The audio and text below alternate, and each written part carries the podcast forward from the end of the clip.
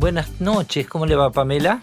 Muy bien, Nito. Una vez más con todos ustedes acá en distinto tiempo, celebrando la vida. Así es. Y con un invitado hoy que hace mucho, mucho tiempo que tengo ganas de invitar porque es un amigazo. Y vamos a hablar del arte como transformación social. Bien. Y, y bueno, venimos hablando de este invitado desde los primeros programas. Claro, apareció así eh, por, en- con algunos invitados que estaba nombrado él, así que era hora que venga. También, también porque ¿Te es un artista Exacto. que además tiene, tiene su obra colocada en las casas de famosos. Ajá. Bueno, no, no adelantemos más, ya nos lo va a contar él. Y vamos a entrar, yo te sugiero un clásico que tiene mucho que ver con un artista que debe tener en su casa este cuadro, el señor Ringo Starr. Y yo quiero dedicarle el clásico del programa de hoy a mi amigo Mauricio y se llama Las increíbles aventuras del señor Tijeras, según me lo pidió él. Bueno. Así que Mauri, esto es para vos. Estamos en distinto tiempo. I was a sailor first, I sailed the sea. Then I got a job in a factory. Played Buckland's camp with my friend Rory. It was good for him, it was great for me. Liverpool, I left you, said goodbye to Madron Street. I always followed my heart, and I never missed a beat. Destiny was calling, I just couldn't stick around. Liverpool, I left you, but I never let you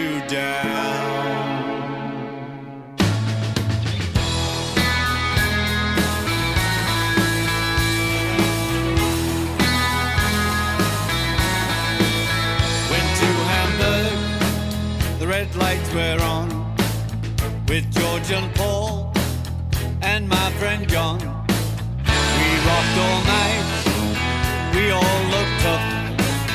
We didn't have much, but we had enough. Liverpool,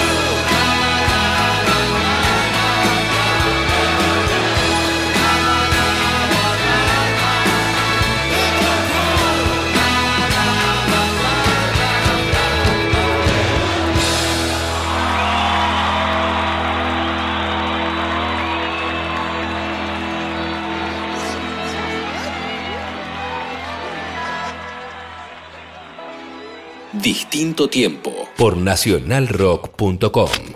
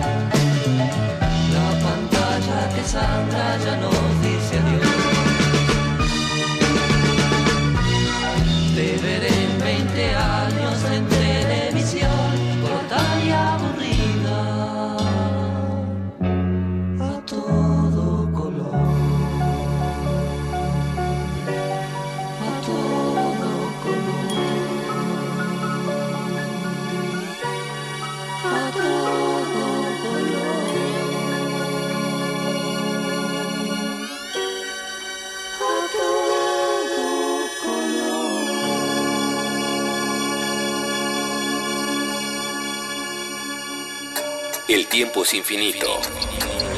Como un tema cuyo conteo se vuelve irreversible. Nito Mestre. Viernes a las 22. Distinto tiempo por nacionalrock.com.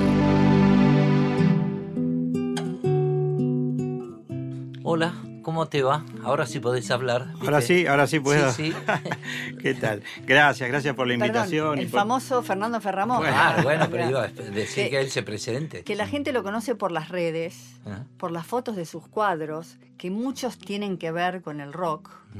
Ya nos va a contar él de sus cajas y de sus proyectos. Así es. Y no sé si, si alguno se acordará de cuando habíamos hablado de hacer esta exposición interactiva eh, con él. Y, y bueno, con todo el tema de Sui, que al final nunca se dio. No, pero se dio lo de lo de Ringo Starr, ¿no? Sí. Tengo que empezar a preguntarle por ahí. ¿Cuál fue la, la emoción tuya de, de saber que algo que vos habías hecho le llegó a sus manos? Y estas cosas son como increíbles, ¿no? O sea, uno siempre trabaja pensando en que cualquier obra que uno hace la hace desde, la pasión, desde el corazón, desde, algo que uno le gusta hacer. Pero hay cosas que cree que son como inalcanzables. ¿no? Nunca me imaginé y cuando Pamela me, sugirió esa idea y me dijo, fíjate, a ver, ¿qué te parece si po- podés hacer una, una caja para Ringo? Pero yo le dije, digo, pero ¿te parece a vos que, que pueda hacer algo así? Me dice, sí, dale, qué sé yo. Y bueno, y así fue. Y son esas cosas que uno eh, no imagina, la verdad, ¿no? Porque hay, hay, eh, hay personajes que uno sí, lo- lo- son como de, de fotografía, ¿no? O de, o de película, y no imagina que una cosa que uno hizo pueda llegar a manos de él, ¿no? Eh, eh, es muy particular la obra que hizo porque en, en su momento Ringo expresó que quería ir a la Antártida. Claro, claro. Y yo hice, yo hice una, una- una caja como si fuera una especie de. que eh, había una especie de barco que se asemejaba al, al submarino amarillo y con un mini Ringo, porque yo hago los, los personajes, un mini Ringo que estaba en el hielo y lo estaban saludando por su cumpleaños 77, que era ese el motivo de la, de la caja, ¿no? Claro. Así que bueno, tenía toda una especie de mezcla de, de elementos que servían para el, para el caso. Una curiosidad, cu- cu- cuando vos armás, estás armando la caja, ¿lo Mm. tenés primero en tu cabeza o vas juntando piezas y las pones todas en una gran mesa y la vas Mira, montando? ¿Cómo es, el proceso? Es un poco, es un poco las dos cosas, como vos, como vos lo, más o menos lo contás. Eh, cuando hay un tema, un especial, por ejemplo, sale una cajita que tiene que ir a manos de Ringo. Bueno, hay un tema, hay una, hay una cuestión específica que yo tengo que empezar a elaborar a ver en qué contexto lo voy a poner, qué mini historia voy a contar dentro de esa caja. Entonces tengo que hacer elementos especiales. Pero hay otras veces que las cajas tienen una temática que yo la puedo pensar con mucha más calma. Y entonces sí, tengo un montón de piezas eh, y yo las largo arriba de la mesa y son, viste, a, a decir de un músico como si vos tenés las notas y tenés los acordes y todo. Entonces empezás a, a probar y a, y a- y a ver qué queda bien y, y lo, vas, lo vas armando y lo vas montando dentro de la misma caja. O sea que dependiendo un poco el tipo de obra, es, es un poco como yo trabajo. Pero no hay una idea, en general no hay una idea muy preestablecida. Es, es como una especie de, de- de armado que se va haciendo en función de- del, de la- del tema o de, de- de- O sea, si es algo que decidí yo, ¿no? Claro. Eh, cada caja es como una canción, porque cuenta una historia, Claro, una claro. historia que compone él en su cabeza y después la plasma. ¿En, en qué, ¿En qué trabajas? ¿En papel maché? Trabajo en papel maché, trabajo mucho en Telgopor, eh, hay muchas cosas que son impresas, predibujadas, otras que están dibujadas en la misma, o sea, en, en papel y, y- y después montado. Eh, o sea, trabajo con lo- el material que me sirva sobre todo para darle volumen y para generar esos distintos, distintos planos que tiene la caja, ¿no? O sea, es, es- es un poco eso, o sea, que, que tenga un cierto espesor como para ir haciendo eh, distintos volúmenes, ¿no? Claro. Eso siempre tira el, el, el, digamos, el, el arquitecto original, que es el que me da un poco esa, esa idea de trabajar con volúmenes y planos. Vos y- sos arquitecto. Yo soy arquitecto, claro, sí. claro. Mm. Porque yo lo, lo comparaba con eso de poner todas las cosas como armar la valija, de Es, que, es- es que en cierta forma es así, tenés, Que- viste, que todo, tenés todo. vi- y vas viendo dónde Yo lo pones, dónde queda. Yo armo bien. la valija así, por eso. Es primero que me hizo acordar cuando me decías eso. Sí, Poner sí. todos los elementos y después ver cómo lo metes. Y lo vas probando, lo vas Lo vas Pegando en el momento no, lo vas No, lo- apoyando. has- vas haciendo una especie de, de- de presentarlo, ¿viste? Como se dice, en, en- por ejemplo, en arquitectura, cuando Claro. vos algo no lo colocas del todo, pero lo presentás. Entonces, lo, lo- lo vas viendo a ver cómo queda, te alejás. ¿viste? Sería al, al músico ir probando y escuchando y grabando y viendo a ver cómo salió. Es, es así un poco. Entonces vas viendo, lo mirás de lejos, lo dejás, a veces lo tenés que dejar. A veces no sale, ¿viste? No, se traba, no, no, Pero le sacás fotos, no lo dejás ahí. a veces eh, con la foto lo ves distinto. Con la foto lo ves distinto. O sea, viéndolo en, en vivo, digamos, es una cosa. Pero la foto te da como una distancia que es que, que a veces vos por ahí ves desequilibrios o cosas que las ves en la foto y no las ves tanto viéndolo Ahí. tanto encima, ¿no? Por eso digo, le sacás sí, fotos. sí, le sacas fotos. Sí, yo le saco así, digamos, de prueba en las partes y ahí, ahí después lo voy ensamblando, ¿no? No tanto como llegar a un programa de, de eso que hay en arquitectura ahora que se arman, o sí se no, podría vos hacer. sabés, vos sabés que yo me recibí en el año 92 y en el 92 las computadoras eran Claro. nada, no, no existían prácticamente. Tenía al- algún compañero que era más, este, más metido con las computadoras, pero en ese momento había máquinas que eran, no tenían ningún tipo de programa todavía. Entonces yo eh, siempre trabajé mucho más dibujando. Ah. Y en mi profesión, cuando los años que trabajé en arquitectura, eh, trabajaba en obra. Y entonces yo dibujaba en las paredes. ¿viste? Agarraba a la gente que trabajaba y mira, vamos a hacer esto. Entonces era, era una especie de planificar dibujando y no, no nunca utilicé programas de, de arquitectura. Ah. O sea que no, no estoy muy vinculado con eso particularmente. ¿no? ¿Y, y la música te viene de esa época de estudiante de arquitectura? O sea, ¿tu relación con la música de dónde viene? Mira, la- mi relación con la música es desde chiquito. Mi viejo es músico. Ah. Mi abuelo también era músico, pero mi viejo es músico de jazz. Ah. De, de toda la vida, o sea, eh, toca jazz tradicional desde siempre, grabó discos, este, en la década del 50 tiene dos o tres discos grabados, eh, tocó con Louis Armstrong cuando vino acá a la Ah, ¿sí? Argentina, ¿Y qué tocaba?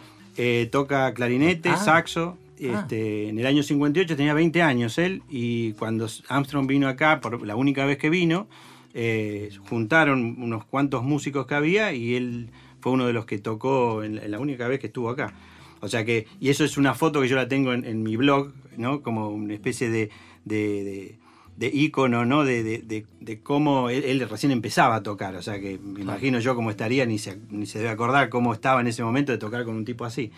Pero, o sea que yo viví la música eh, en mi casa siempre, ¿no? Después lo acompañé muchas veces a, a grabar, o sea que yo estaba dentro del estudio, la- la- las tomas que se hacían, los, este, lo- lo- los arreglos, las, las ecualizaciones después en, en la, en la sala, o sea que eh, est- estoy bastante, digamos, vinculado con la música desde ese lado, ¿no? Eh, yo fui a estudiar y, y- toco muy mal el saxo, porque era una especie de, de mandato familiar casi, pero eh, digamos, no, no puedo decirme músico, pero digamos, mínimamente hice y mínimamente también participé en, en- en las bandas de, de cuando uno era chico, ¿no? O sea, tocando el saxo en, en algunos covers y cosas así, que algo, algo en esa parte también tengo, ¿no? Vamos a escuchar un poco de Louis Armstrong. Dale, y vamos a escuchar. ¿Cómo no? Enseguida volvemos. Estamos, Estamos- en distinto tiempo. Ah, me robaste. Te robé la frase.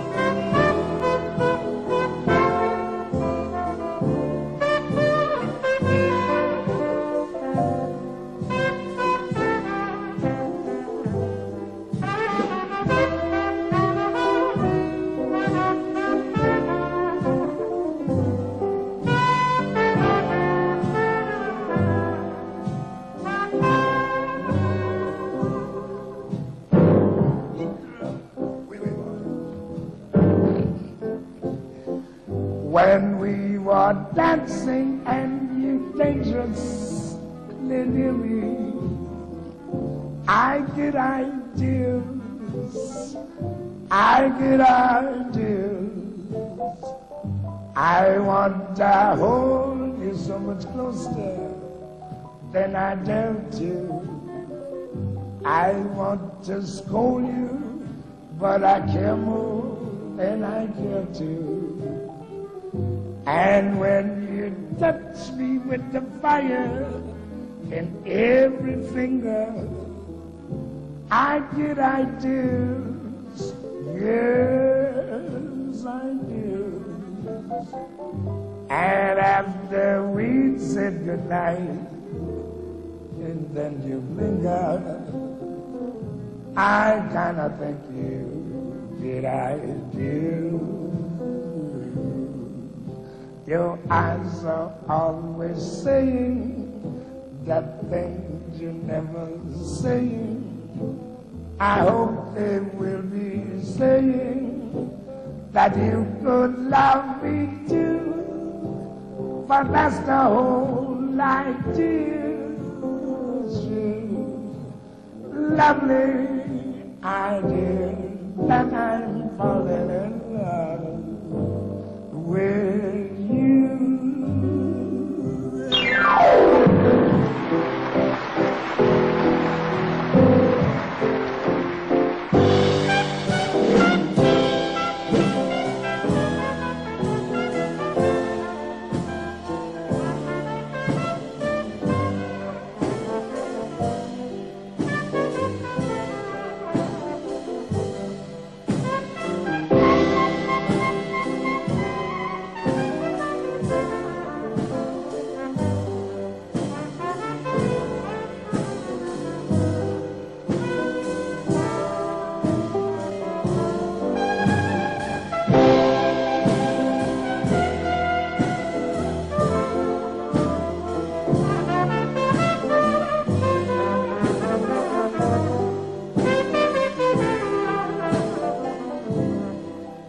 After we've said goodnight, and then you linger, babe, I kind of think you, yet I do.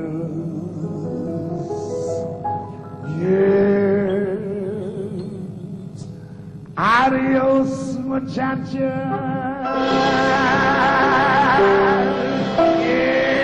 Nacionalrock.com.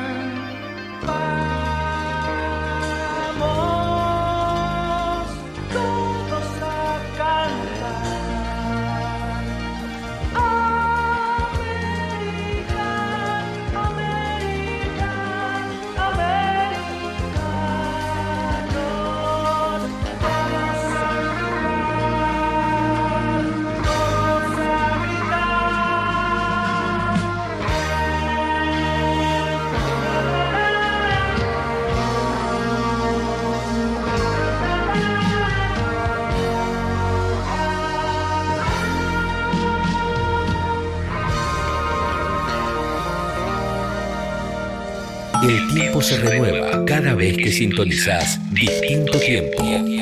Nito Mestre, viernes a las 22 por nacionalrock.com.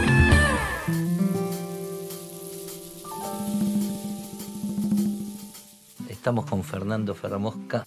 Bueno, a ver, contame un poco, digamos, la inspiración para estas cajas Mm. y esta muestra que algún día haremos. Algún día haremos, sí. Eh, o sea, tus artistas, ¿cómo los elegiste, por ejemplo? ¿Por su historia o por tu gusto por esa música? Y un poco todo, un poco todo porque eh, uno siempre tiene algún gusto en, en especial que generalmente está vinculado más que nada por la edad de uno, ¿no? O sea, eh, uno se centra en, en los momentos donde eh, ciertos grupos, ciertas bandas eh, y te impactaron más por, por, qué sé yo, porque uno se, se va metiendo en, en la música que a uno le gusta a determinada edad, ¿no? Entonces hay como una cuestión generacional que te va ubicando. Pero después hay otras cosas que tienen que ver con, con, eh, la importancia que tienen ciertas bandas y ciertos músicos dentro de- de- de- del espectro de la historia, del, en este caso del rock nacional, porque eh, yo fui tomando la- las bandas y los, los artistas íconos de- de- de- del rock. Entonces hay un poco de todo, ¿no? Un poco de todo. También hay algunos que lo- los, yo los ubico eh, y, hago una caja también, digamos, conmemorativa eh, por su importancia, aunque no me gusten. ¿Entendés? O sea, eh, o, no, no diría que no me gustan, pero digo, bueno, puedo seleccionar dos o tres temas, el resto no. ¿Entendés? Entonces, qué sé yo, por ahí. Hago una caja de riff. Sí. ¿eh? o de papo. Y yo lo, lo puedo apreciar como guitarrista, lo puedo apreciar, pero no sería lo que yo elegiría, pero tiene que estar. Ah, claro. O sea, tiene que estar, o sea, no, no puedo dejarlo fuera. Entonces, bueno, eso es un poco la, la selección, ¿no? O sea, tenés una caja de papo. Sí, claro. Ah. claro, ¿Y claro. cuántas cajas son? ¿Cuán- Y tenemos, yo, eso se van, se van haciendo, tengo, en este momento tengo 8 o 10 más o Ah. menos, que se van haciendo porque uno va seleccionando un poco, ¿no? Claro. ¿Que son cuáles, por ejemplo? Mm. Y tengo este la de Sui Generis con Charlie, con este con, eh, con las bandas que tuvo, eh, Los Abuelos de la Nada, eh, Soda Stereo, Virus. Mí me marca bastante la década del 80 a mí por, Claro, por mi edad.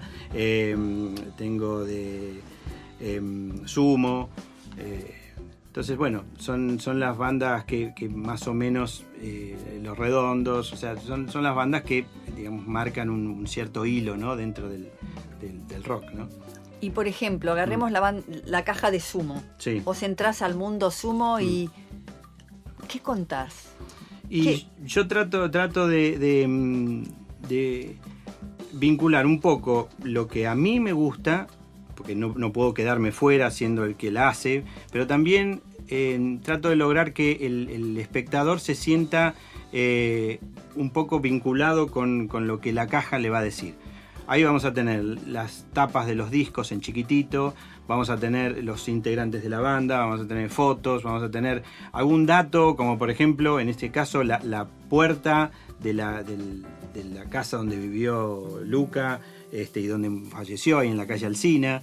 O sea que es un, es un lugar medio icónico, ¿no? Como, como un lugar de, de- hasta de visita de la gente, con, con los grafitis que tiene afuera y todo. Ah, va la gente ahí. Claro, porque Ah. eh, al ser el lugar donde vivió tan poco tiempo, pero ser un lugar céntrico, y entonces Sí, sí. se reconoce la puerta esa y entonces tiene montones Estuve de en escritos. esa casa, sí, Bueno, con eh, él. Con él, bueno. Y o sea, pocos días antes que se muera. buah, o sea, ni hablar. Entonces, por ejemplo, yo eh, trato de- hice una especie de mini frentecito Ah. de eso. Entonces, quien sabe, quien conoce mínimamente la historia del sumo, tiene esa referencia, ¿entendés? Lo, lo va, lo va, va a apreciar y va a entender qué es esa puerta. Claro. No, va a decir, ¿qué- corno es una puerta ahí. No, vos vas a saber que la calle Alcina, que estuvo ahí.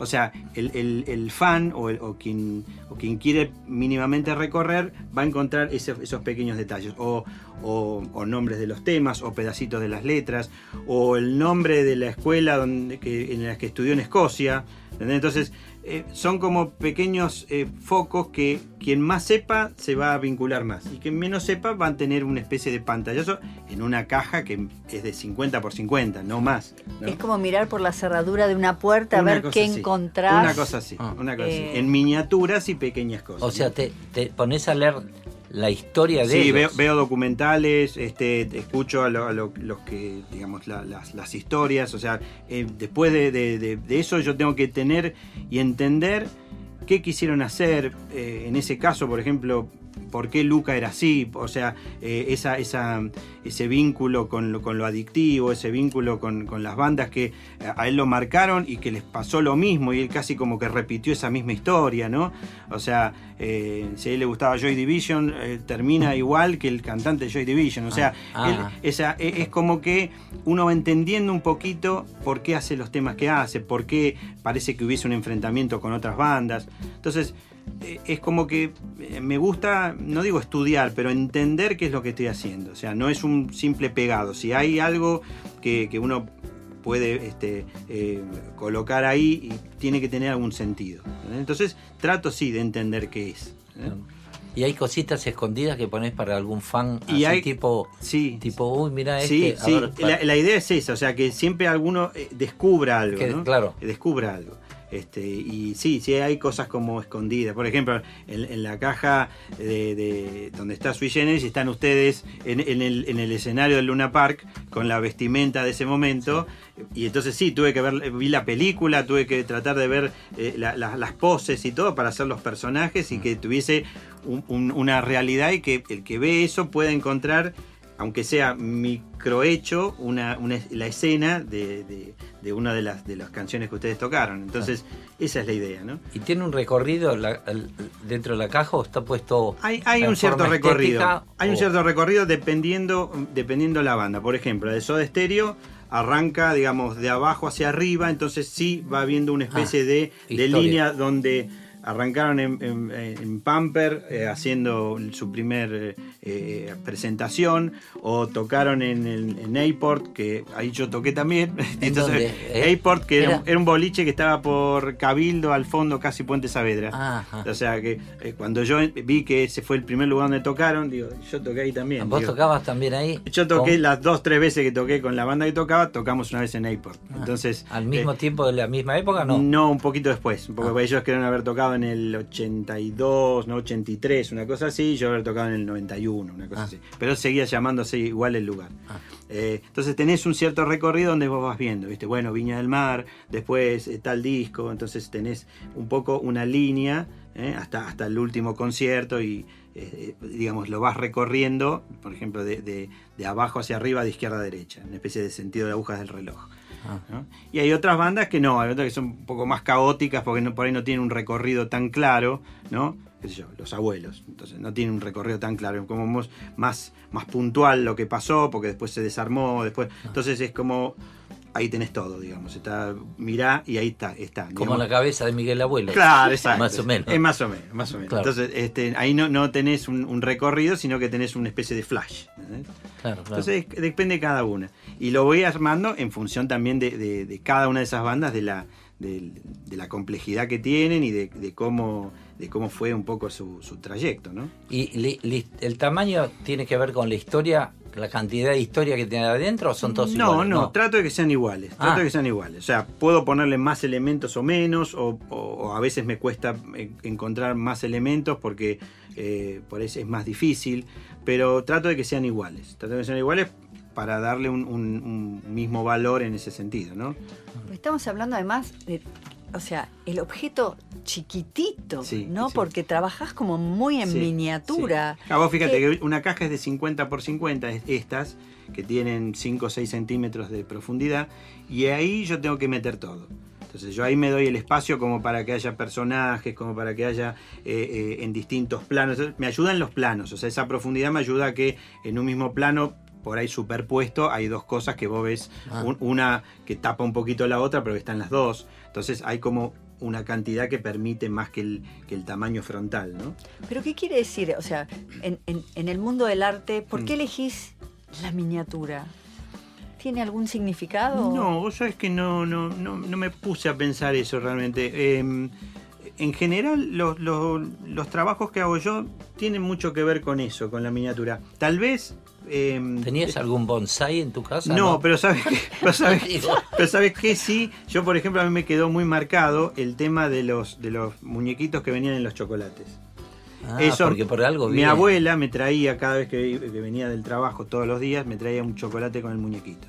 Y yo eso cuando era chico tenía pilas de esos muñequitos y, y yo coleccionaba esos muñequitos. Ah, En las cajas yo los replico haciéndolos ya a mi, a mi forma y, y- y, digamos con una cierta personalidad a cada uno, pero tiene que ver un poco con eso. Yo eh, eh, al ser esos personajes chiquitos, eh, un poco el, el, digamos el tamaño o la escala en la que yo jugaba, tal vez tenga que ver con eso, en, en recrear una historia que tenga que ver con esos tamaños, ¿no? Porque está bueno cuando uno ve arte, ¿no? Que entienda de dónde viene Mm. Sí, claro, claro. el, el estilo Claro, artístico, Claro, que, ¿no? que en general eso es lo, lo interesante cuando, cuando uno puede hablar con el artista que hace, ¿no? Porque eh, todo tiene un porqué cuando vos haces algo. Tiene- no solamente a veces puede ser por un gusto particular, que uno, porque me gusta, que puede ser válido, pero en general tiene algún sentido, tiene algún motivo. Y en general, por lo que yo noto, es algo que te marcó en la infancia muchas veces, ¿no? Claro. Que son los puntos donde vos te- tenés como una especie de, de, de- base lisa y plana, y ahí don- lo primero que impacta, en general, hace una marca eh, muy fuerte. Y cuando esa marca tiene un cierto valor y te marca para bien, en general, en algún lado lo aplicás y cuando vos eh, ha- haces arte o haces música o haces tiene que tener algo así. Este, nosotros hacíamos hace unos años un, un programa en que yo hablaba de creatividad y todo eso, ¿no? En radio. Y cuando teníamos algunos invitados, yo lo que le preguntaba era a qué le gustaba jugar cuando era chico. Que tuviese que ver con lo que hacía hoy. Claro. Y en general, muchos se sorprendían un poco con la pregunta hasta que empezaban a rastrear y encontraban que siempre había algo de esa infancia ¿no? que, los, que los había marcado y que les, les, le- les daba un poco el, el- el- el hilo para, para ver lo que estaban haciendo hoy.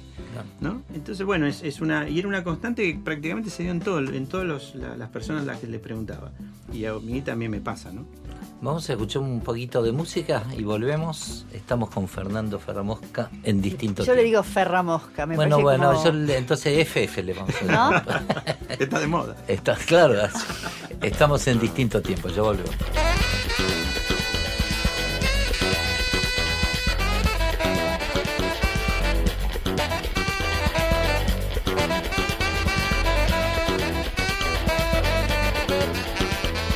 Oh mama, papa y mama, papa oh papa y mama, papa oh mama, papa y mama.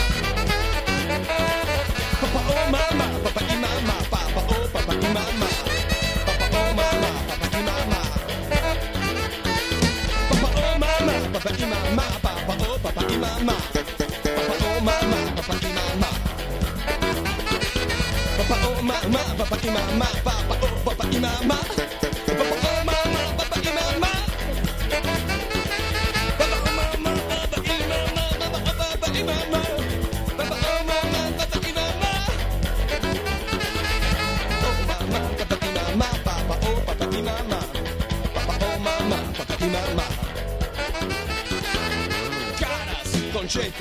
Miradas, veretas y hombres encajados en Fiorucci. Oigo, dame y quiero y no te metas. Y te gustó de nuevo Bertolucci. La rubia, tarada, bronceada, aburrida, me dice, ¿por qué te esperaste? Y yo, por el asco que da tu sociedad y por el pelo de hoy, ¿cuánto gastaste? Papá, oh mamá, papá y mamá, papá, oh papá y mamá, papá, oh mamá, papá y mamá. Papá, oh mamá, papá y mamá, papá, papá, oh papá y mamá. Papá, oh mamá, papá y mamá.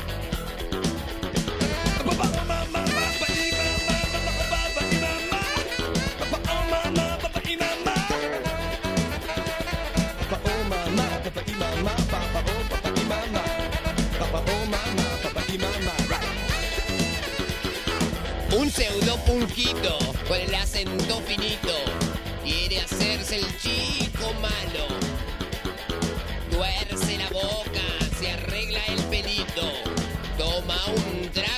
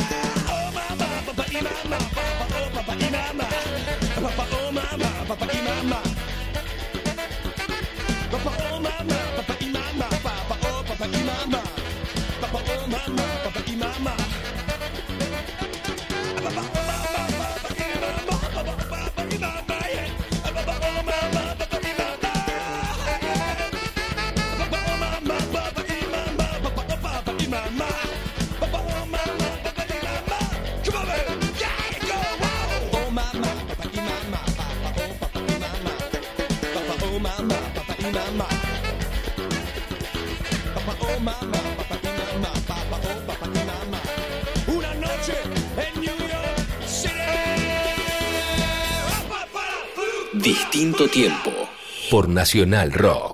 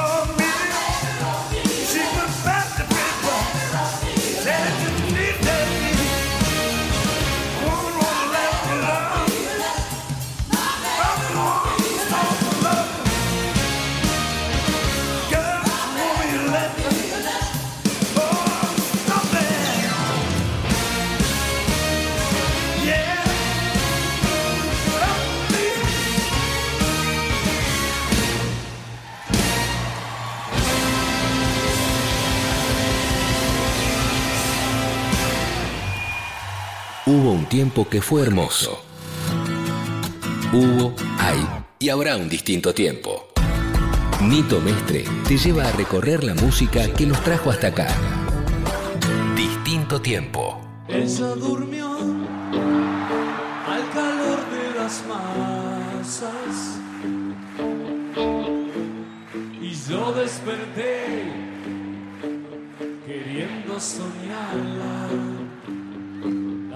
Ustedes. Tiempo atrás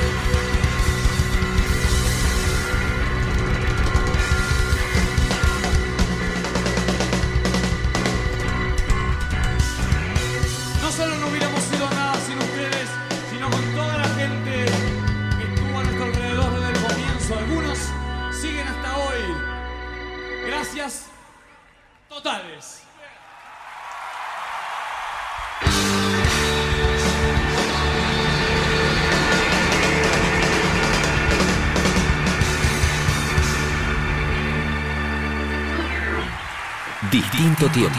Nito Mestre. Música por músicos. Por Nacional Rock. 937.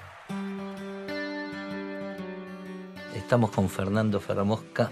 ¿Viste la tapa de Sgt. Pepper? Obvio. ¿Tuvo algo que ver los comienzos con eso? Porque la tapa de Sgt. Pepper, pese a que está en un plano, hay un montón de personajes y objetos y cosas y así, una- que me hace acordar un poco... Y bueno, a- a- es que un uno de los, uno de los, eh, em, uno siempre generalmente tiene alguna línea de, de algo que te atrae o, que, o que vos estás más vinculado, Claro. ¿no? En la música puede ser, bueno, sí, yo me baso, o, me- o lo- la música que me gusta es esta, entonces vos lo ensamblás por ese lado también. Bueno, a mí el pop Claro. es algo que me, me- me llama mucho y me atrae, digamos, en cuanto a, la- a lo estético, cómo está conformado, por ejemplo, a mí me encanta el- la estética de la Pantera Rosa, del dibujito. Ah. Y Fritz Freleng, el, el dibujante de la Pantera Rosa, eh, me, me encanta el estilo que tenía de, de cómo dibujaba. Está hecho aproximadamente en esa época, en el año 64 a 66, Claro, 68. Bueno, entonces ese tipo de, de- de- de artística es la que me gusta, esos- ese tipo de colores planos, eh, eh, em, una, una- un dibujo, em, no, no sé, no sabría cómo describirlo exactamente, pero el que, el que entiende el pop le, le- va a entender del tema. Y un poco la, la- el submarino amarillo o Sgt. Pepper tienen esa estética que era muy propia de la época esa, ¿no? Claro. O sea, de- del año en que se hizo.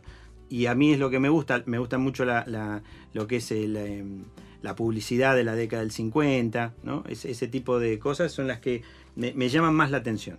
Entonces, a partir de eso yo ah, elaboro mi propio estilo, pero tiene que ver justamente con eso. Así Ah. que es una, es una visión que es- va por ese lado, exactamente, claro. ¿sí? ¿Y fue muy difícil abandonar la arquitectura para dedicarte al arte, que es un trabajo ingrato a veces, ¿no? Mira, eh, la dificultad está en, decir, bueno, uno es arquitecto y, trabaja profesionalmente de eso eh, y te, vol- volcás a un área donde es mucho más complejo por ahí poderse desarrollar profesionalmente por las dificultades que tiene, ¿no? O sea, el, el- artista siempre está padeciendo un poco de, juntar su, eh, su pasión con la realidad, ¿no? Con el mundo real que a veces es tan complejo. Por ese lado sí es difícil. Por el lado en decir, bueno, yo me voy a, voy a tratar de dedicarme eh, lo más que pueda a lo que a mí me gusta hacer, no. O sea, es, es un, tiene como dos vías la cuestión. O sea, la, la dificultad profesional o la dificultad de desarrollarse en el arte sí te da un punto de, de donde siempre hay una arena movediza, pero el dedicarte a lo que te apasiona hacer y que te guste, que vos sentís que, que, que podrías estar todo el día trabajando y las horas no pasan, en ese sentido te sentís tranquilo, ¿no? Pero bueno, es, es una decisión difícil, la verdad que sí. ¿Y eso, esa decisión hace cuánto fue?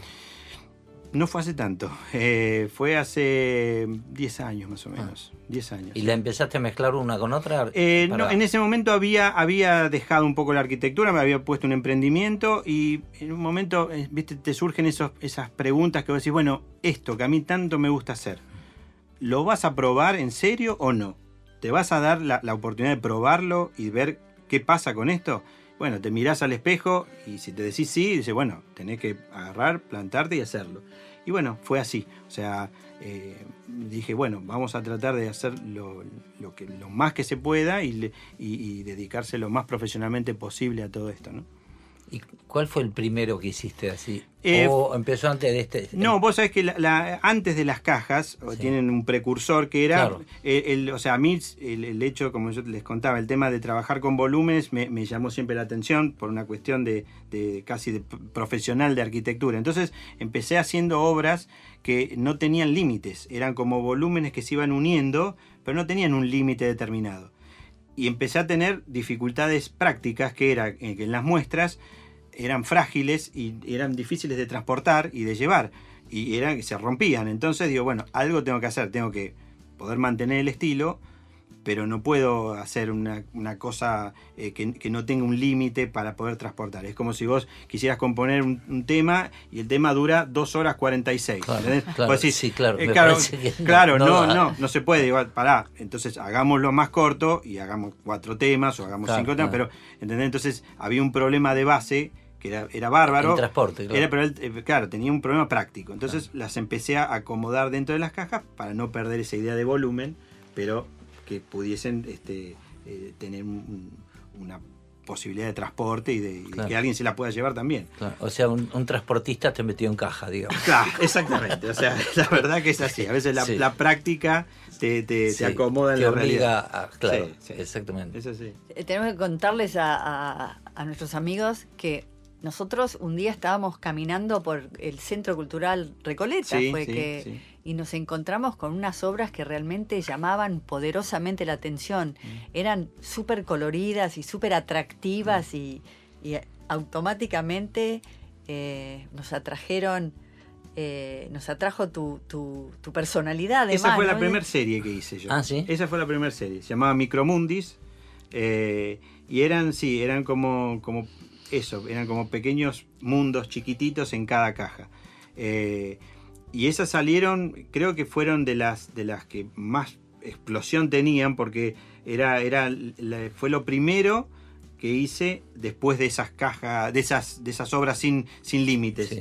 Entonces, eh, cuando encontré la manera de poder eh, plasmar eso mismo dentro de un, de un- de un espacio limitado, eh, fueron con, con mucha digamos, con mucha fuerza. Así que esas que ustedes vieron fueron las primeras que hice. ¿no? Tocaban un tema como era el tema de la ecología, ¿no? Sí, que era también sí. un tema muy controvertido en ese momento. sí. Yo, eh, en, en general, yo eh, eh, cuando yo los temas los decido yo, o sea, algo que, que no es que me encargan, yo soy bastante irónico, o sea, me gusta esas cosas con, con un doble sentido, con cierta ironía. Entonces, muchas de las de esas eh, que siempre tienen como un pequeño mensaje o algo escrito que es medio irónico, ¿no?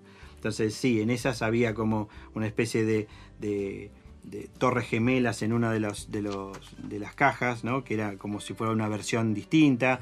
O también, eh, qué sé yo, algunos mensajes de, de- de la compra de tiempo, por ejemplo, ¿no?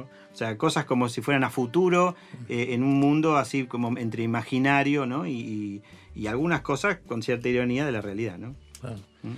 ¿Tenés un, un- un tiempo estimado cuánto te lleva hacer una caja? Ah, es- es- O- ah, o- ¿Y haces más, más de una caja a la vez? Vos sabés que ese es, eso es un, un- un tema y un problema a la vez, porque... Medio un rompe... También es como armar un rompecabezas. Es, porque es como armar un rompecabezas y además el tema es que eh, yo tengo que limitar un poco el, el tiempo de, de- de disfrute. Como yo, esto para mí es como si fuera un ¿Cómo es juego. eso? Claro, porque para mí es como un juego. Entonces cuando vos jugás y, y te pones en el rol de, de jugar, el tiempo te pasa. Y vos en algún punto tenés que entrar a decir, pará, yo estoy armando una obra, estoy armando una Claro. caja, tiene que ser un tiempo, no me puedo tomar Estoy trabajando. Estoy trabajando. Claro, ¿entendés? claro. Entonces, en algún punto tenés que salirte de esa, de esa, eh, de esa, eh, del, del switch, eh, viste, de estar jugando y ponerte, no a seguir ubicando las piezas en distintos lugares, sino decir, bueno, concretamos. Hay que terminar. Hay que terminar, Sí. ¿entendés? Entonces, eso a veces te hace replantearte un poco el tema de los tiempos. Y, entonces vos me decís, ¿cuánto te lleva? Y depende, o sea, yo tengo que. eh, a veces la idea te sale fácil y, o la entendés y vos decís, bueno, concreto, y otras veces das vuelta y girás más.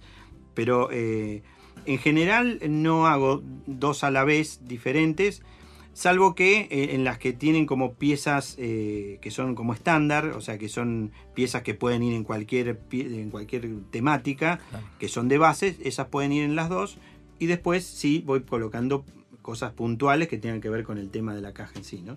Me hace acordar a tus historias cuando volvías de las grabaciones de sinfonías para adolescentes, ¿no? Claro, que era como que jugaban en el estudio y se pasaban horas y horas Claro, y horas. podés grabar y grabar y grabar. Es que es inter- interminable, ¿entendés? Y claro, llega un momento que alguien te dice, bueno, ¿y cuándo termina? Exactamente. O vos mismo, que es lo peor. Exacto, exacto, es la, así. En la mezcla misma que decís, bueno, ya está todo, te vas a tu casa, lo escuchás y cuanto más lo escuchás, peor es. Claro, claro. Porque de repente decís, ah, me hubiese gustado que tal cosita aparezca y te empezás a poner y llega un límite donde, por la música, y me imagino que acá lo Sí. mismo, que te pasás y te pones demasiado perfeccionista. Exacto, exacto. Y entonces lo ya tenés que deja- dar por terminado. Lo tenés, en algún momento lo tenés que entregar. lo tenés que dar por terminado, porque si no Pero- es imposible. Pero yo supongo, los, los cuadros, cualquier. Un edificio, sí, lo das por terminado y Sí, listo. sí, bueno, sí. hay algunos arquitectos que no lo dan por No, terminado. no, no, no. No lo terminan nunca. Termina casi, claro. Sí, claro. Pero es, es un poco así. Este, uno si no, no, no tiene límite esto, uno tendría que buscar un punto y decir, bueno, hasta acá y creo que estoy conforme. Pero cuando uno entra en esa, en ese modo de estar jugando con la obra, parece ilimitado y bueno, le, la tenés que en algún punto el, el- el- el tipo más racional que hay en alguna parte, pop, tiene que Claro. cortar el tema. ¿no? El otro yo. El otro yo, claro. Vamos a escuchar algo de música. Estamos con Ferra Mosca, a secas en Es, distinto es un nombre artístico No, importante, está bien, que ¿no te suena- parece? Una vez me preguntaron, me dice, ¿pero eso es un nombre artístico? No, es mi apellido. Viene Ah, así. de- está- está bien, está Es bien. italiano, viene así. Está bien. Ya volvemos.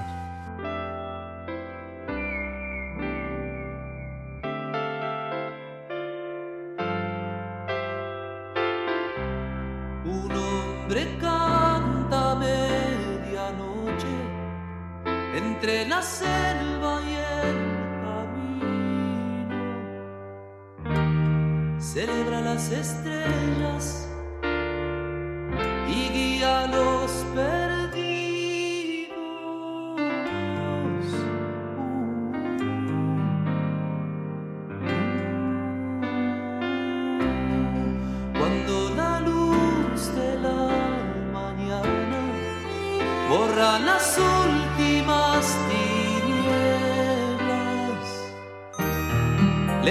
lenta melodía.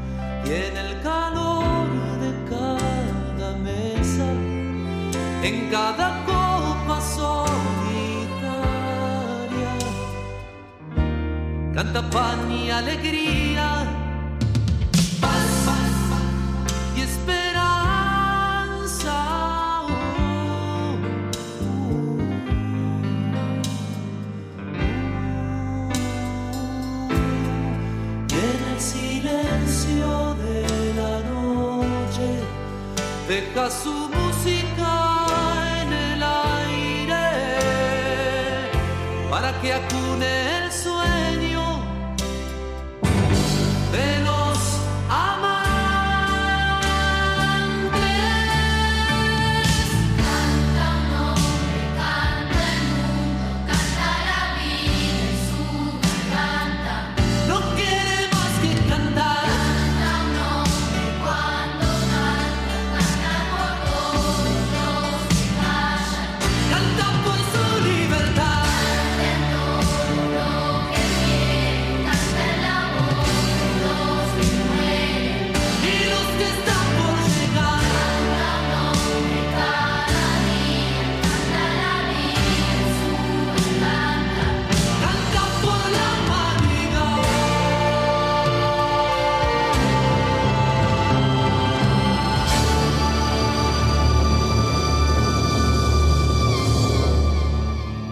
El tiempo es circular.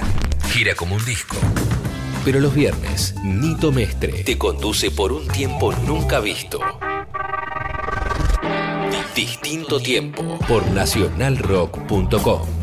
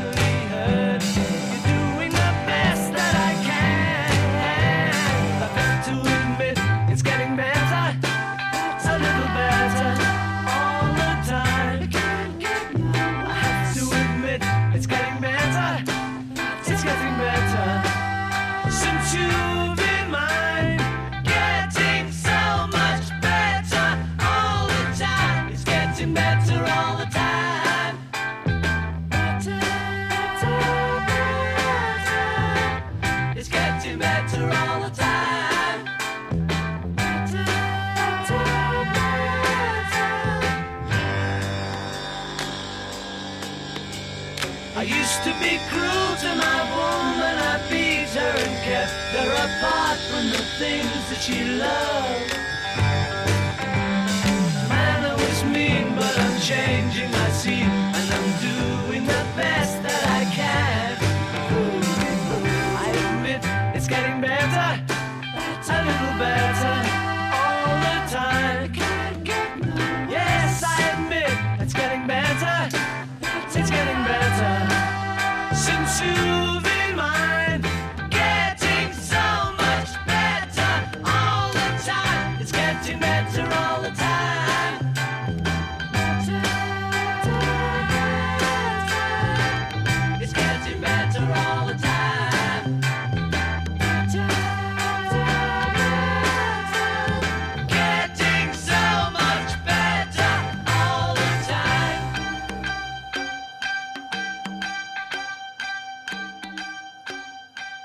Distinto tiempo con Nito Mestre.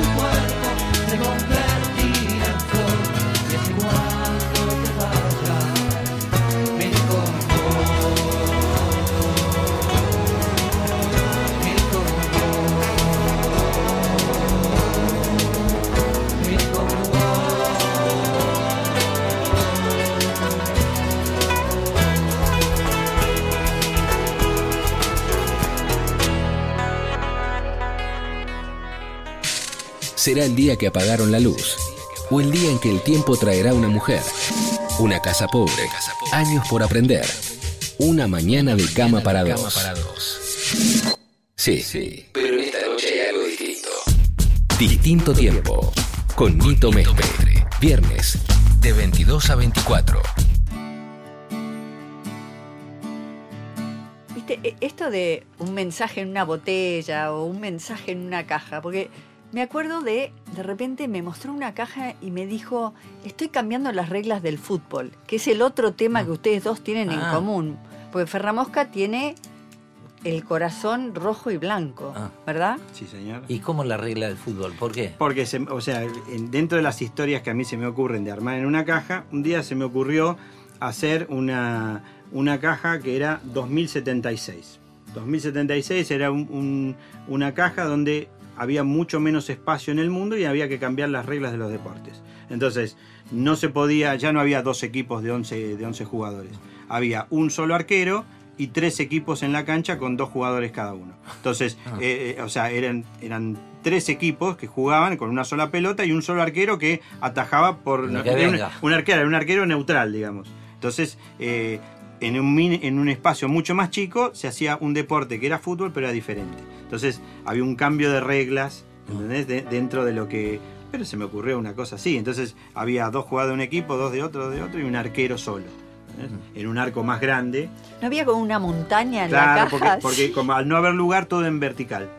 Todo era como en vertical, entonces vos tenías corrían, había una especie de pista mucho más corta, ¿viste? O el tenis era como jugar de volea nada más, tic, tic, Ah, tic, claro. ¿viste? O sea, era- eran Ah. todos como eh, eh, modificaciones por una falta de espacio en el 2076. Ah. Son, ¿viste? Como si fueran una especie de cuento de ciencia ficción deportiva. digamos. Hiciste uno de esos. Hice una caja de esa, ¿sí? No es una serie, hice una Ah. así. Y además ese espacio, después, la idea es que la, la fotografía o, o el sacarle fotos, le, eh, digamos, le da cierta entidad a ese detalle, porque finalmente ese es un detalle dentro de toda la caja. Eh, esa no era caja todavía, esa, Ah. era, esa era bastante más limitada, pero no era una caja. Eh, Sí, pero llamó a mí me llamó muchísimo Sí, la atención. sí, sí. Y bueno, y tenía bueno, un, un- un, este, un detalle que era que a mí el, el- yo empecé a ver fútbol porque en, en mi casa no nadie, na- o sea, salvo mi tío que era de Huracán, que me llevaba a la cancha, este, nadie veía fútbol ni era... eh, y yo empecé, entonces soy una especie de autodidacta deportivo, yo me, me empecé a ver solo y yo recuerdo el primer partido que a mí me impactó muchísimo, que fue a partir de ahí que empecé a ver, fue el, el Argentina-Unión Soviética en la nieve, este, en el año 76. ¿no? Ese partido que lo pasó en blanco y negro, creo que no está en los archivos porque lo, lo han borrado. Y eso es un, es un partido que a mí me quedó que jugaban en la nieve. Entonces hay como una pequeña referencia ahí a ese partido que fue el, el digamos, ¿Y la el- pelota de qué color era? en ese partido creo que no sé si era na- de, de naranja. Ah, claro, O porque yo, a- acá, la vi- acá eh, se pasó en blanco y negro en esa Así época. sabe Dios. No lo sé. Y las fotos que hay son en blanco y negro porque venían Ah. por Telex. Así que no hay fotos. ¿Quién ganó? Argentina 1 a 0. Mirá, en la Sí, nieve. En la nieve. Eso Wow. fue un partido previo al Mundial 78, eh, que se en la gira que hizo Argentina, y con Gatti con el sombrerito de lana y esas cosas me quedaron. Yo tenía 8 años y para mí Ah, fue claro. viste, un- una especie de cosa... Pero bueno, la cuestión es que eh, a todo esto él hace una- unas obras que son todas referentes a River también. Claro. Ah, sí, bueno, ah, sí. bueno, pues ahí tenés que ahí es donde vos podés poner en juego lo que, lo que te gusta, ¿entendés? Y entonces ahí vos decís, bueno, yo me, me- me doy mi espacio para hacer también algo que, que siento yo como propio. entonces bueno, por eso hago la... la Met- caja. metés la camiseta ahí. Y ahí no se puede, no ¿Eh? esas cosas no se puede... O sea, me han pedido, por ejemplo, y- ¿Te pidieron de boca alguno de eh, boca que sí, al- alguien que con- alguien con- y no harías, digo, y Pam, digo, no se puede mezclar. La verdad, digo, no. hay ciertas cosas. Si me Claro. pedís otro tema, sí, te hago, ¿qué querés? No hay ningún problema. Ah, de boca, no me pidas porque en realidad eh, me, me siento yo que, inclusive, a a alguien que Pero sea sos de boca. fana, fana, entonces. Sí, sí, sí. Pero alguien que sea de boca no lo va a sentir, digo. Si yo eh, confieso que soy hincha de River, digo, no lo vas a sentir. Claro. Hace otra, pueden hacer otras obras, otros, otros A Freddy, otros- a Freddy Berro le podría hacer un cuadro. Ah, Creo que ya tiene, Ah, ya tiene. Y Dominic Porque- Miller también Ah, tiene. Claro, Dominic Miller es de. es de- Es hincha no enfermo sabemos de, de, de qué River. será Ringo. Y Ringo, no sé, no- habría que ver quién le pregunta. Claro, Claro. Martín le tiene que preguntar. Claro, claro. Eh, Y- pero bueno, y- también te habían pedido para Kiss en su momento y te habían pedido obras para otros Yo hice, grupos, yo hice una para eh, John Mayer, Ah, el guitarrista. Mayer. Ah, ¿sí? Sí, sí. Ah, ¿por Eh, qué? porque este eh, Martín, Martín. el- que Sí. él, eh, este, me pidió especialmente una, una caja para él, una, cuando vino acá hace dos, un par de años más o menos. Ajá. Este, hice, le hice una que me pidió ¿Y especialmente. tuviste algún feedback de si la recibió? Mira, yo lo, lo tengo a partir de él, o sea, no, Martín No. creo, creo que este, se la pudo dar y todo, pero la verdad que no sé. Ah. O sea, ahí, ahí en ese caso no lo sé. No, pues sería lindo tener el- la foto de, Y claro, de, de y sí, tipo, tipo sí, en cuanto se la dio. Exactamente. Pero a veces no se puede, ¿viste cómo es? no, no, Este, claro, evidentemente. ¿Viste? Escuchamos un, Un poco un de par John can- Mayer, que me encanta. Bueno, vamos a escuchar un poco Ah, de música y después ya nos iremos despidiendo. Estamos con Ferramosca en distinto tiempo.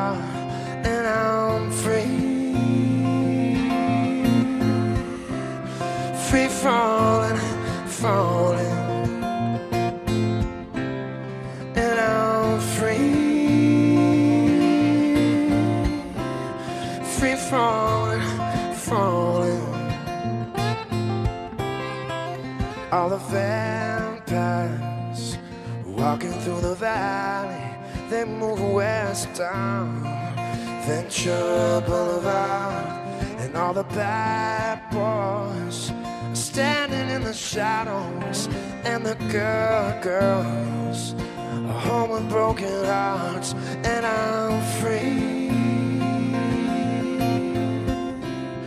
Free falling, falling thou art free, free falling, falling, free falling.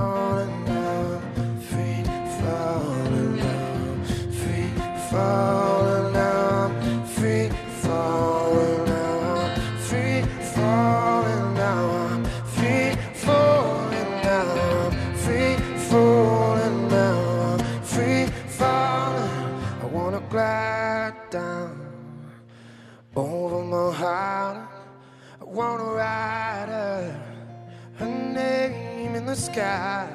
I wanna free fall out into nothing. Oh, I'm gonna leave this this world.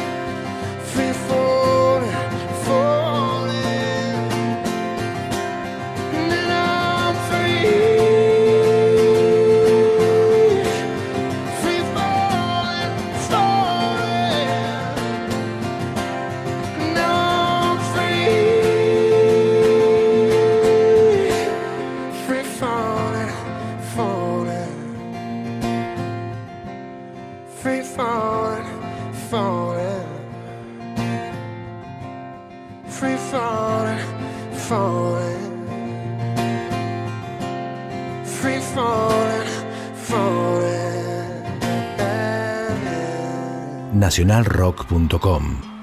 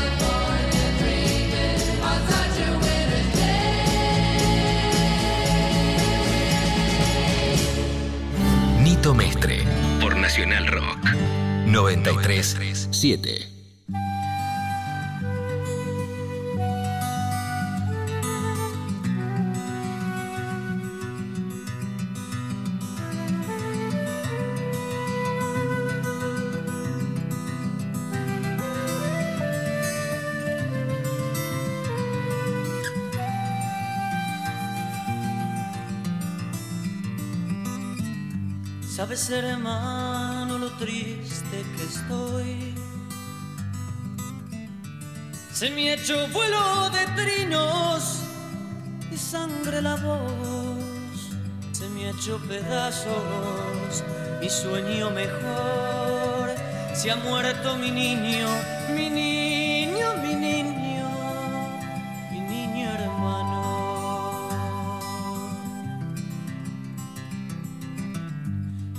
pudo llenarse la boca de voz.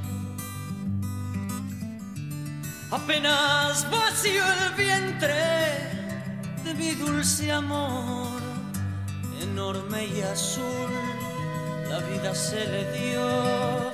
No pudo tomarla, no pudo tomarla de tan pequeño.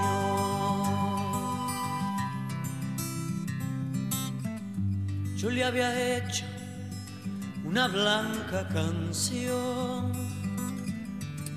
del amor entre una nube y un pez volador. Lo soñé corriendo, abrigado en sudor, las mejillas llenas, las mejillas llenas de sol y dulzor.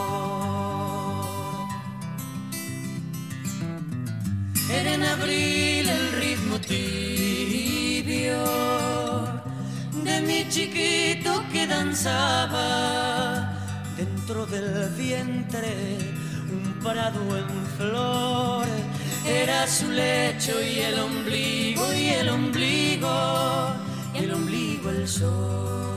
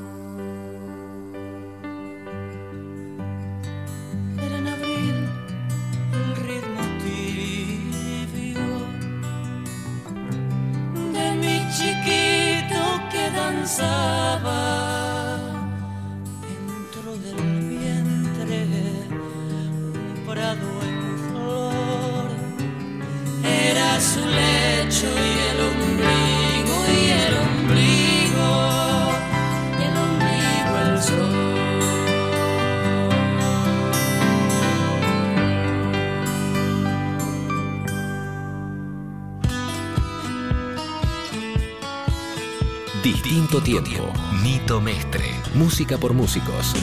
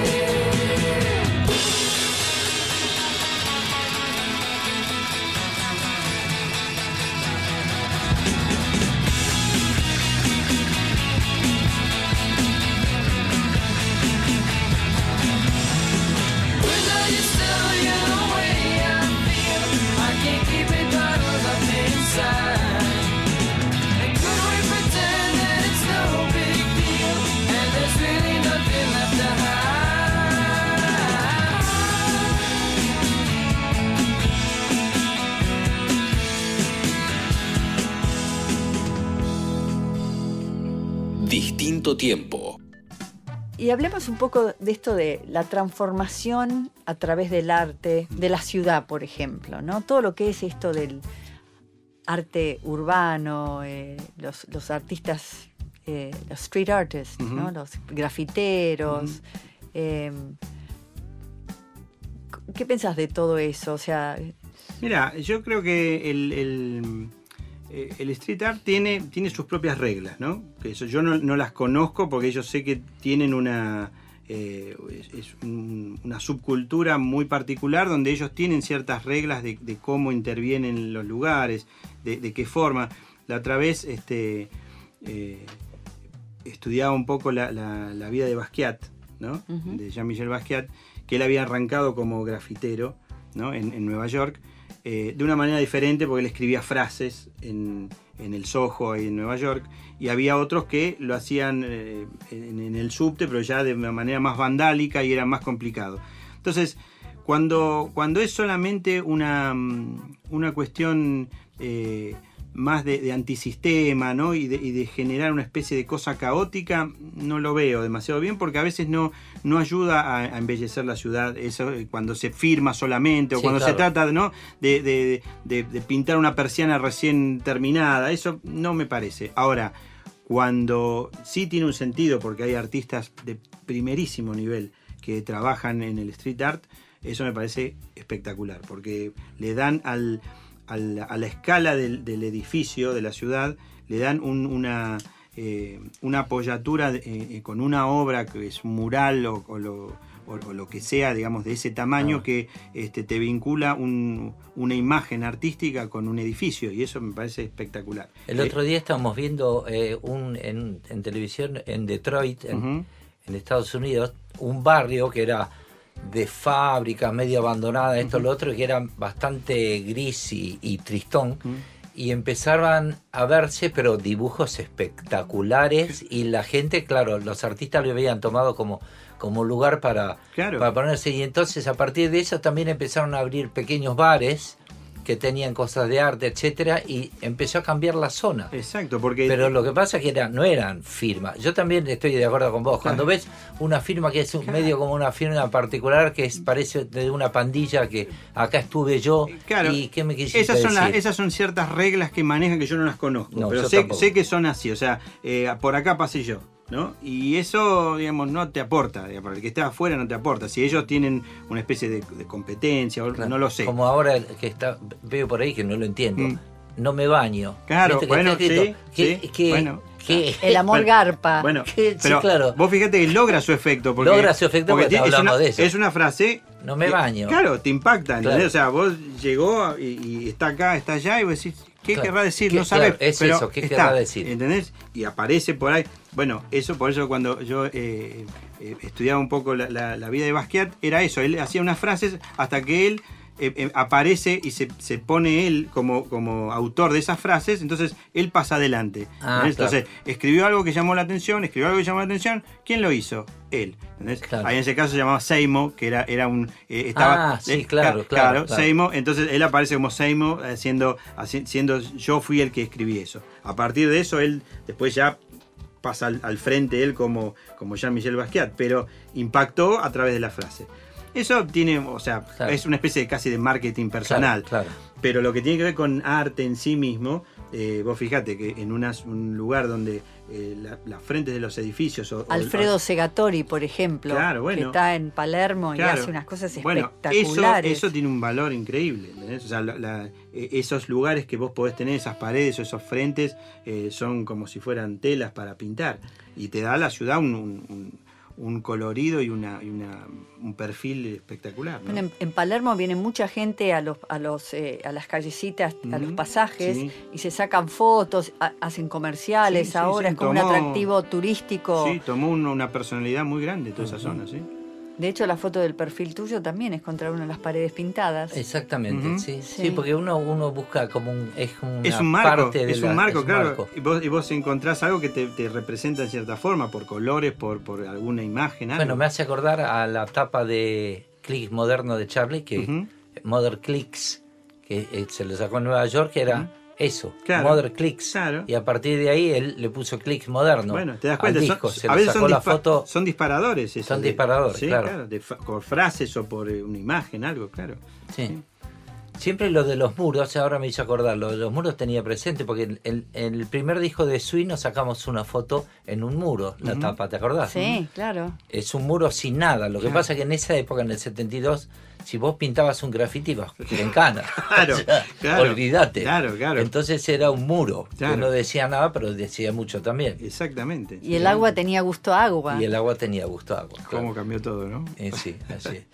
Bueno, para, como para ir cerrando, eh, ¿en qué andás ahora? ¿Qué, ¿Estás trabajando en, en cuál hoy día? Eh, Mira, hoy estoy eh, re- ¿O qué estás planeando? No, estoy re- remodificando un poco, eh, no, no estilo, pero digamos, tratando de buscarle algunos detalles diferentes al, digamos, a lo que venía haciendo. Siempre porque es por una cuestión casi de, de- de ir eh, eh, sondeando nuevas cosas, ¿no? O de, a veces no es que uno se aburre, pero eh, eh, siempre es, es interesante ir viendo cosas diferentes o, distintas maneras de plasmar las- lo mismo, eh, ir buscando otras, otros detalles distintos. Entonces, en realidad, sigo trabajando con las cajas, pero buscando siempre algún, detalle como para innovar o para cambiar en cuanto a materiales, en cuanto a- al color. Entonces, son como etapas, ¿no? O sea, no, yo no tengo cosas muy marcadas en cuanto a, a esto es de tal periodo, de tal momento, Claro, claro. pero eh, siempre me gusta ir variando o dándole alguna vuelta distinta de rosca a la- lo que voy haciendo, sobre todo porque es, es una manera también de, de- de no quedarse y de no autocopiarse, ¿no? Que a veces eso es una especie de tentación. Cuando algo te salió bien, te, te copias a vos mismo y entonces quedas enganchado en- siempre en lo mismo que haces. Entonces siempre es, es interesante plantearse una especie de, bueno, hasta acá y a ver qué podemos hacer diferente. Así que estoy en una especie de etapa así. Nunca hiciste una tapa de disco, ¿no? Eh, tapa de disco no, hice libros, hice, hice- ilustré libros, este, pero tapa de disco no. Porque en realidad la tapa de Sweet también es un poco en, en- en un plano, en una dimensión, un poco el tipo de trabajo que vos haces, ¿no? Eh, Sí, podrías el de hacer. instituciones, decís, Claro. claro, sí. ¿Mm? Sí. Bueno, Claro. es- esa, esa, este, las tapas de discos son muy interesantes. Yo la otra vez descubría un poco cuál fue el origen ¿no? del de, de Alex Steinway, que fue el, primero que hizo una tapa ilustrada eh, y fue el- a quien le encargaron, eh, Columbia, el presidente de Columbia le encargó eh, a ver cómo hacer para que los discos, los long play, que era lo la innovación que sacaban, cómo tener una especie de, de nuevo formato para, para meter dentro. Y bueno, ahí ideó la, la funda de cartón. Y a partir de eso apareció un mundo en, en cuanto a lo que es la, el arte de tapa, ¿no? Este, Yo me acuerdo de las tapas de Yes, que eran claro, increíbles. claro, bueno, eran claro. obras de arte. Claro, claro, que claro. El, el artista agarraron a ese artista y claro. Exacto, entonces vos fíjate, en la música, antes era solamente la música, cuando se incorpora la, la- la tapa, que eso tenía el vinilo como interesante, ¿no? Que era, era un, un- dos, dos espacios enormes para eso, como para poder desarrollar. Y ahí fueron grandes tapas de discos, ¿no? Sí, sí. Que, que permitieron a muchos artistas, inclusive ser muy especialistas en el tema, ¿no? De hecho, de hecho Juan, Juan Gatti ha hecho una muestra de tapas Claro, de discos, claro, ¿no? claro, en el Museo sí. Sibori. Sí, claro. claro. Ujú. Sí. Y, ya, y además vinculado la, la- la personalidad de la banda o del, del- del artista con esa tapa. Vos casi identificás un poco el, el- el artista con Sí, la tapa. O sea, es, es- En cuanto lo veías, sí. Exacto, ya se hizo una especie de, de- de compendio de imagen y sonido, ¿no? Y de estilo. Bueno, Bueno, muy interesante. Ferramosca. todo lo- Bueno, mil gracias. Una, un- una charla lindísima. Les Te agradezco realmente te trajimos, la invitación. Te ¿eh? trajimos un regalo trajimos un regalo que, lo que, tengo que por venía acá. todo congelado me traje un porque regalo. Esto es un... y ahora No- con el no, calorcito lo voy a mostrar al micrófono, viste que no se ve el micrófono, estamos en cámara, lo muestro a, a- a esta Se cámara. mu- se muestra en Eh, sonido. ace- aceite distinto Uh, tiempo. perfecto, mil gracias. Ah, mira, sigue estando un poquito Este, congelado. Que es el aceite que estamos sacando con, con el título de un tema. Muchísimas gracias, muchísimas gracias. Es para tomarlo, no para guardarlo. Es para tomarlo. Podés guardar la botella, sí. Y la podés, eh, ¿cómo se llama? Intervenir. Si La-. Y la podés replicar en una de tus Claro. cajas. Y va a estar, Claro, va claro. a estar, no les quepa duda que va a estar. Mil gracias. Bueno, gracias a vos y No. bueno, nosotros nos vamos a ir despidiendo de este distinto tiempo hasta el viernes que viene a las 10 de la noche, como siempre. Gracias por estar y que suenen con los angelitos. Chau, chau.